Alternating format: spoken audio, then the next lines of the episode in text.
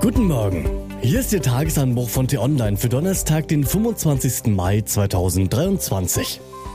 Was heute wichtig ist.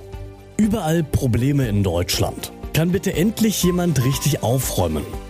Heute geschrieben von T-Online-Chefredakteur Florian Harms und am Mikrofon ist Till Schibitz. Hi. Außergewöhnliche Zeiten erfordern außergewöhnliche Typen. Von einer Krise stürzen wir in die nächste.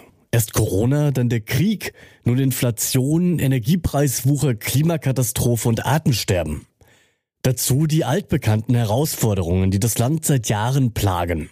Zu nennen sind Digitalisierungsdebakel, Bildungsmisere, Gesundheitsnotstand, marode Straßen, Brücken und Gleise, Fachkräftemangel, Altersarmut und irgendwas habe ich bestimmt immer noch vergessen.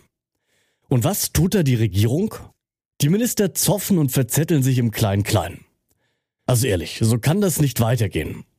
Es bräuchte eine Art Super-Turbo-Mega-Minister, der den ganzen Laden mal richtig aufräumt.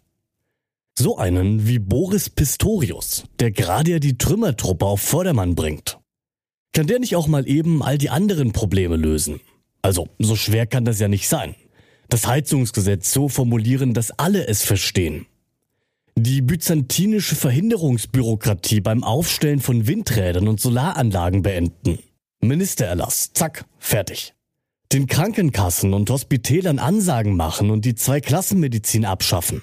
Beim größten deutschen Nervenzersetzungsbetrieb aufräumen, der sowas wie Deutsche Bahn heißt. Und bitte auch gleich noch beim Bundesnachrichtendienst, wo die Spione ein- und ausgehen. Ach ja, das Brauereisterben, das sollte er bei der Gelegenheit auch gleich noch beenden. Auch echt schlimm. Einer wie Pistorius schnackt nicht lang rum, er packt an. Nennt Probleme beim Namen, statt sie mit Politikerphrasen schön zu reden. Nimmt das Risiko in Kauf, auch mal daneben zu langen, selbst wenn es dafür später was auf die Mütze gibt. Nehmen ist in Ausnahmefällen seliger denn geben. Und machen ist wichtiger als jammern, erst recht in Krisenzeiten. Das gefällt den Bürgern. Kein Wunder, dass Boris Pistorius der beliebteste Politiker ist. Aber ja, Ironiemodus aus und Realität wieder angeknipst. Natürlich geht das alles nicht so einfach. Auch Herr Pistorius ist kein Superman, so gut er sich bislang auch schlägt. Und Politikerumfragen liefern ohnehin ein trügerisches Bild. Denn wer eben noch oben war, kann schnell tief fallen, haben wir ja gerade erst bei Robert Habeck gesehen. Ja, es wäre schön, es würde in diesem Land an vielen Stellen schneller vorangehen. Und auch mehr Pragmatismus täte sicher gut. Doch erstens gehören in einer Demokratie zur Lösungsfindung kontroverse Debatten nun einmal dazu. Und zweitens ist es zu bequem, nur von den Politikern da oben zu erwarten, dass sie den Karren aus dem Dreck ziehen. Demokratie lebt vom Mitmachen. So gesehen wäre es schon schön, es würden sich mehr von jenen Leuten, die schimpfen vor dem Fernseher, am Stammtisch oder in der Kneipe sitzen, erstmal selbst engagieren. Denn da lohnt sich Anpacken wirklich. Diese Stimme, diese unbändige Energie, dazu das begnadete Gespür für Ohrwürmer. Ja, es gab keine zweite wie Tina Turner. Mit 83 Jahren ist die Queen of Rock'n'Roll gestern in ihrem Haus nähe Zürich verstorben.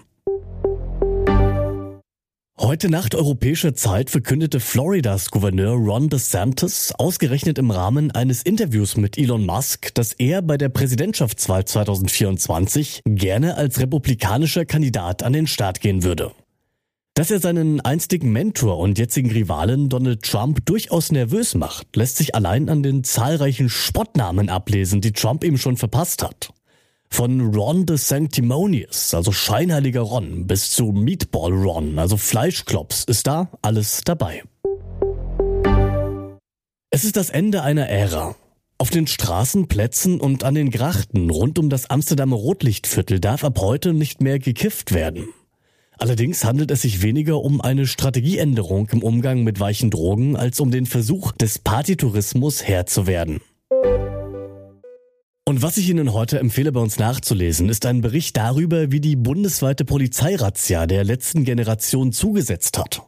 Den Link zu diesem Gespräch, den finden Sie in den Show Notes und alle anderen Nachrichten gibt es auch auf t-online.de oder in unserer App. Das war der T-Online Tagesanbruch, produziert vom Podcast Radio Detektor FM. Die Wochenendausgabe mit einer tiefgründigeren Diskussion finden Sie jetzt im neuen Podcast Diskussionsstoff. Einfach nach Diskussionsstoff suchen und folgen. Und damit bedanke ich mich fürs Zuhören. Bis zum nächsten Mal. Ciao. Ich wünsche Ihnen einen schönen Tag. Ihr Florian Harms.